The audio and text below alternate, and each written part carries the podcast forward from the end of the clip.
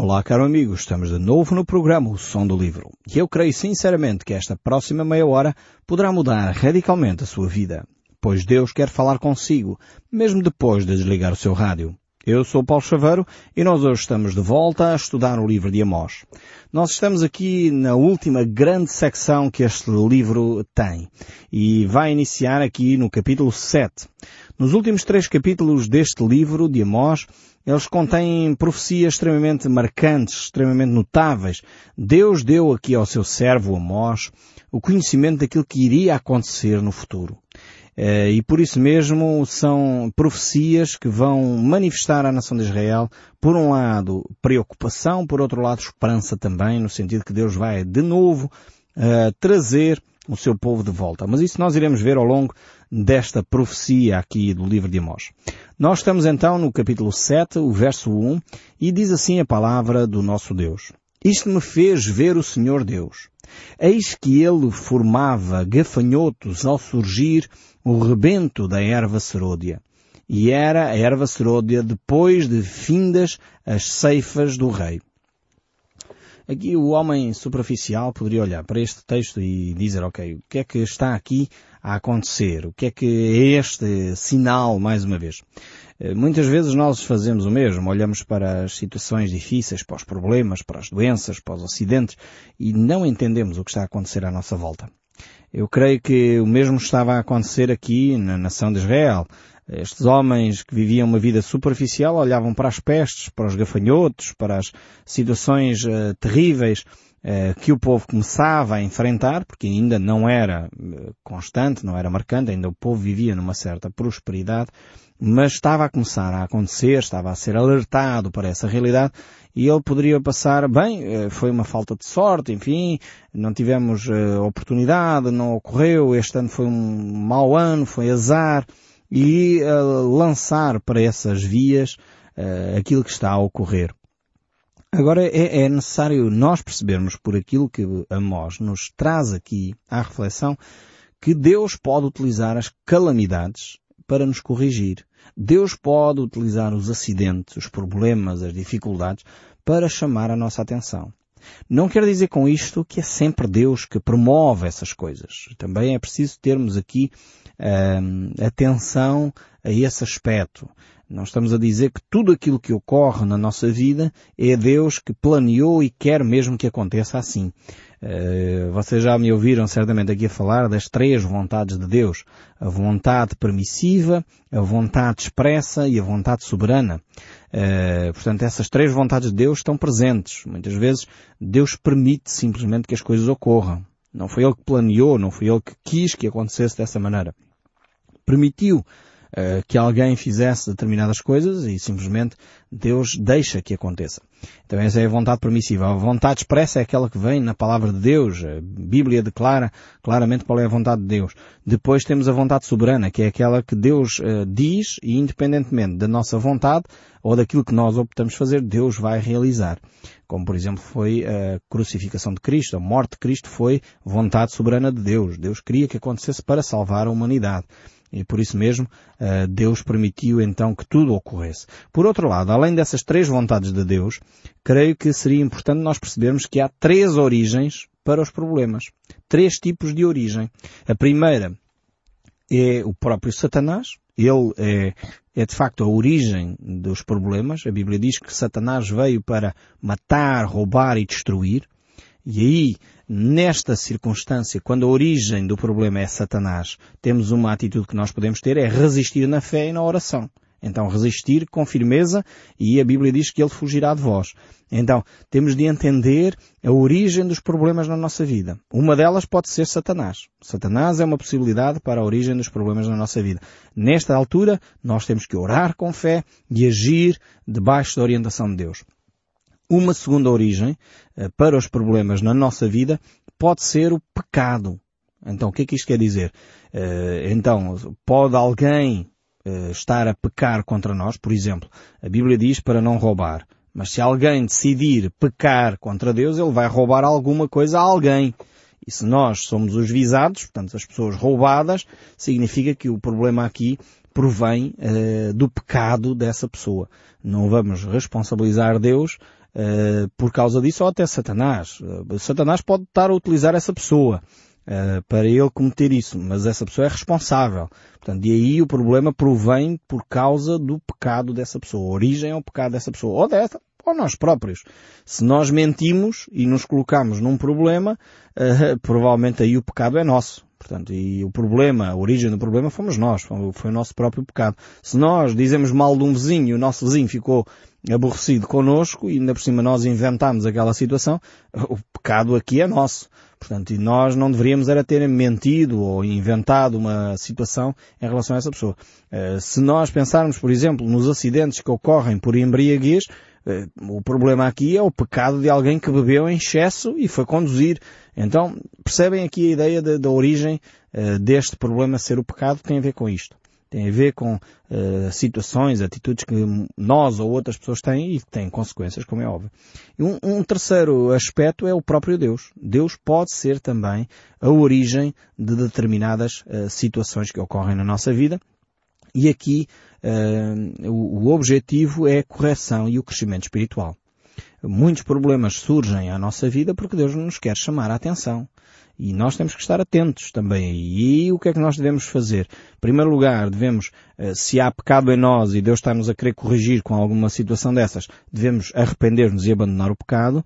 E, ao mesmo tempo, se não é uma questão do pecado, devemos perceber que uh, tipo de passo de fé nós temos que dar. Porque Deus pode estar a querer colocar-nos numa situação para nos fazer crescer na fé.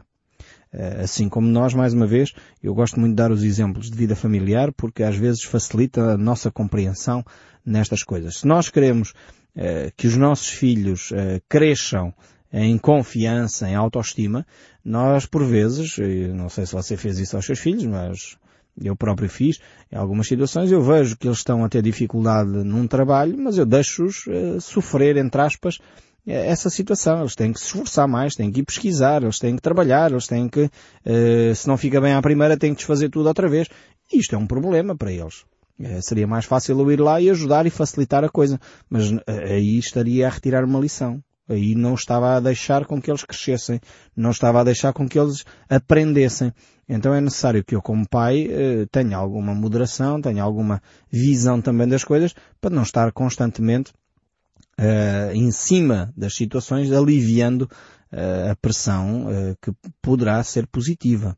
Eu lembro-me do meu mais velho, quando ele era ainda bebê, eh, e eu sou um pai galinha, como vocês já perceberam, eh, de certeza, não é? E, e em, quando o primo filho nasceu, enfim, eu estava sempre, constantemente, cada passinho quando ele começou a andar, ao pé dele para ele não cair, não se alajar, não magoar.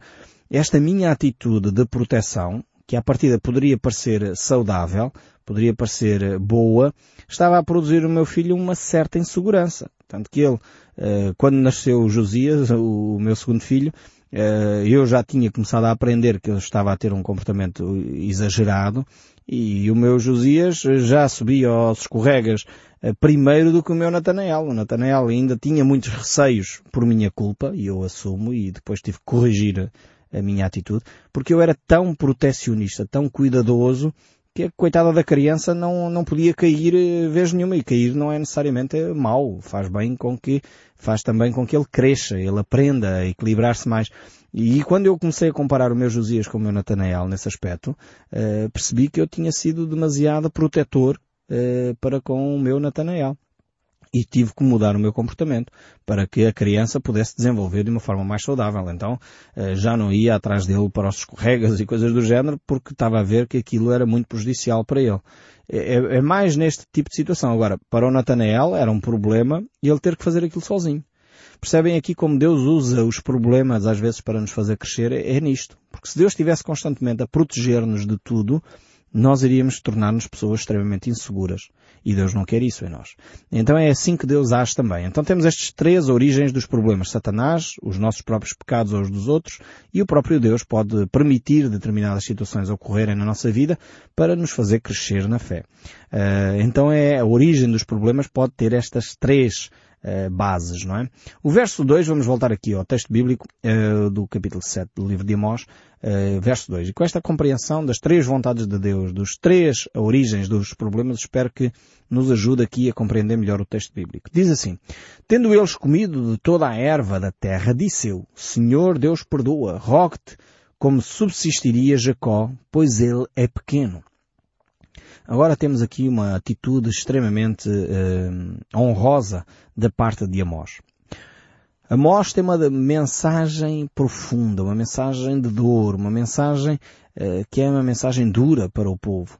E ele, ao aperceber-se que de facto o povo iria sofrer muito mais, e ainda que o povo não tenha um coração uh, receptivo à palavra de Deus, Amós começa por interceder pelo seu povo. Começa a pedir a Deus, a rogar a Deus, Senhor, perdoa, rogue-te. É, é, é, um clamor intenso. Uh, e Amós está solidário com o seu povo, percebe que o povo vai sofrer muito mais se não se arrepender, mas ele clama a Deus porque ele sabe que Deus é um Deus compassivo. É um Deus perdoador. É um Deus que é generoso para com o seu povo. E diz o texto bíblico no verso 3, Então o Senhor se arrependeu disso não acontecerá, disse o Senhor. Este é o nosso Deus. Este é o Deus da Bíblia. Muitas vezes nós olhamos para a Bíblia e nós somos terríveis. Você provavelmente é tão terrível quanto eu. Uh, ficamos só naquilo, olhamos e Deus vai punir o seu povo e Deus vai castigar. Mas é óbvio que Deus tinha que castigar. Agora, quando nós vemos textos como estes, e Deus se arrependeu, não é que Deus seja homem para se arrepender. A Bíblia diz também isto muito claro. Mas é no sentido de Deus está aqui, o autor está a usar uma linguagem humana para ver se nós entendemos o coração de Deus. E ele diz, Deus é tão preocupado com o seu povo que Deus não quer castigar o seu povo. Como nós, como pais, não queremos fazer mal aos nossos filhos. Qual é o pai que quer fazer mal deliberadamente aos seus filhos? Ninguém.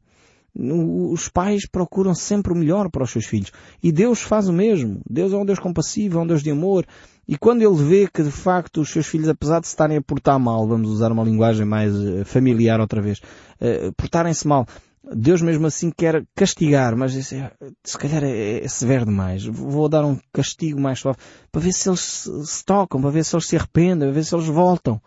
Uh, e no fundo foi o que Deus fez. Deus aqui suavizou aquilo que Israel deveria sofrer, eh, porque na realidade Deus quer, é o coração e o bem-estar do seu povo. Este é o coração de Deus, é um Deus compassivo, um Deus de amor.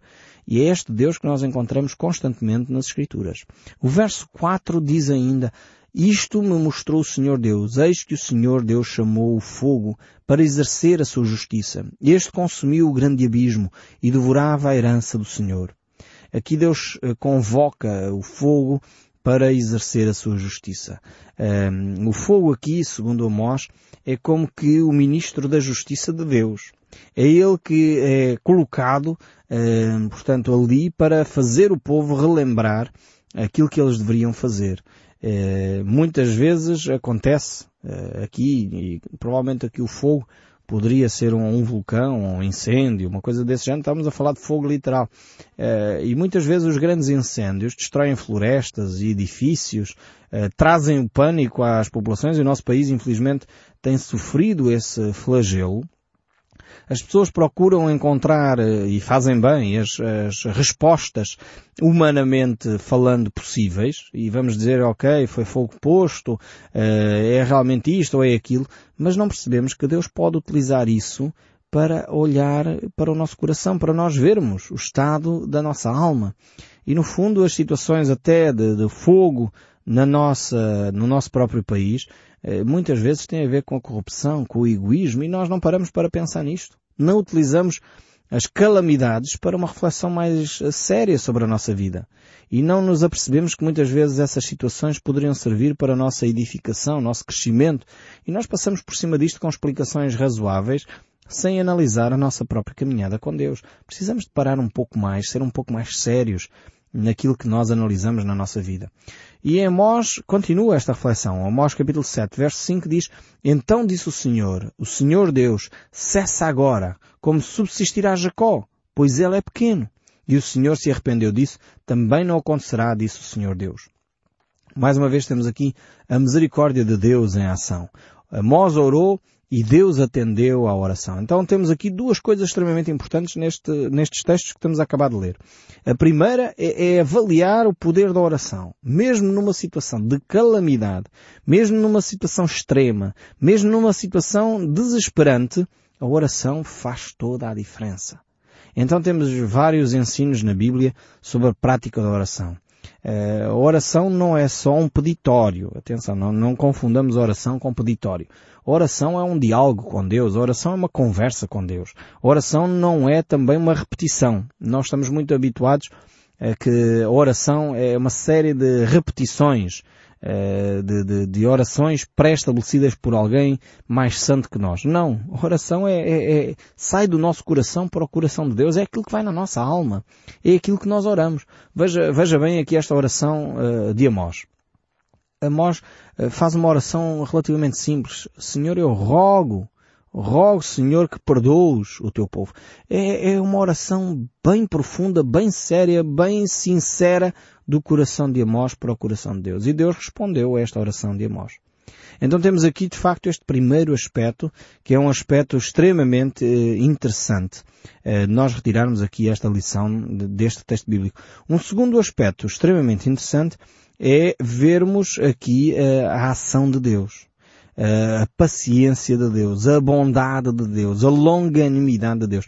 É, é como Deus é bondoso. Eu fico uh, boquiaberto, fico extasiado a olhar uh, para estes textos bíblicos e a perceber-me como Deus nos ama. Realmente o povo de Israel merecia ter desaparecido do mapa como nós. O povo de Israel não é melhor nem pior do que nós. Mas eh, merecia desaparecer do mapa por tudo aquilo que eles estavam a fazer. Só dar um pequeno exemplo uh, para nós termos a compreensão do que é que estava a acontecer no povo de Israel. Uh, pouco tempo depois, este, este episódio aqui da, da ocorre pouco tempo depois da divisão do reino do sul e do norte alguns uh, séculos uh, próximos ali ainda daquela época, uh, e o povo rapidamente construiu um bezerro enorme, para não ter que ir até Jerusalém. Então o povo já não queria saber do Deus Todo-Poderoso e tinha a sua própria imagem de escultura, um bezerro enorme para poder fazer a sua adoração lá em Betel, em Samaria etc. Porque o rei estava com receio que as pessoas indo ao templo já não quisessem voltar para o reino do norte. Criou ali um ritual, eh, mais uma vez uma espiritualidade falsa para poder eh, manter o povo aprisionado, no fundo, àquela, àquela ritual, àquela idolatria.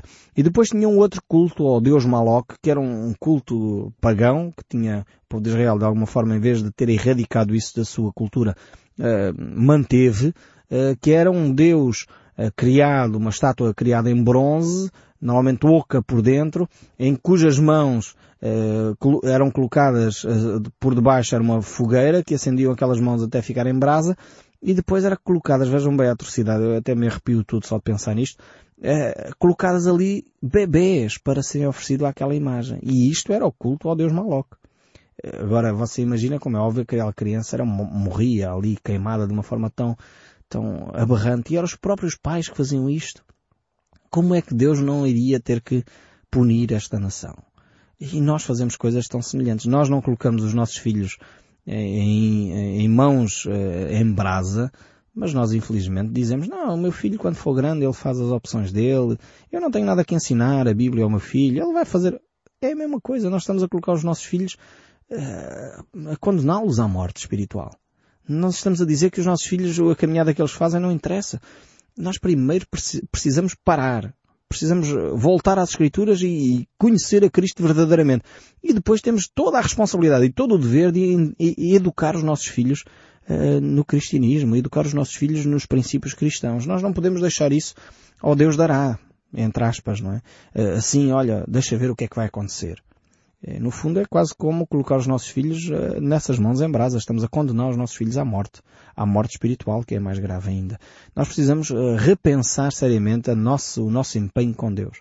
E Deus aqui, porque amava tanto o seu povo, Ele diz, mesmo assim eu não vou já exterminar esta nação. Eu não vou acabar com eles. Deus arrependeu-se, diz aqui o texto, eh, e isso não vai acontecer.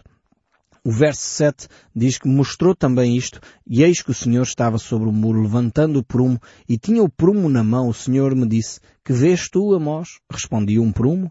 Então me disse o Senhor, eis que eu porei prumo no meio do povo de Israel, e jamais passarei por ele.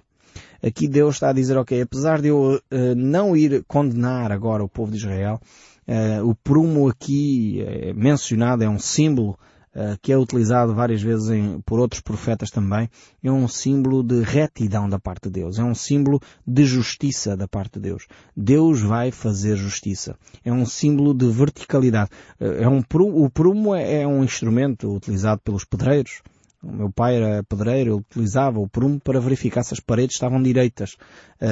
Então, Deus está aqui a utilizar eh, este instrumento eh, que manifesta retidão, manifesta exatidão, manifesta verticalidade, manifesta eh, estes sentimentos e estas atitudes concretas, Deus está a dizer, eu apesar de não punir neste momento o povo de Israel, eu não vou deixar isto em branco.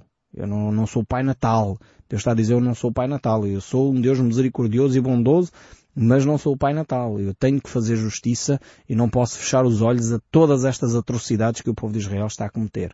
O verso 9 ainda do capítulo 7 diz, Mas os altos de Isaac serão assolados e destruídos. Os santuários de Israel.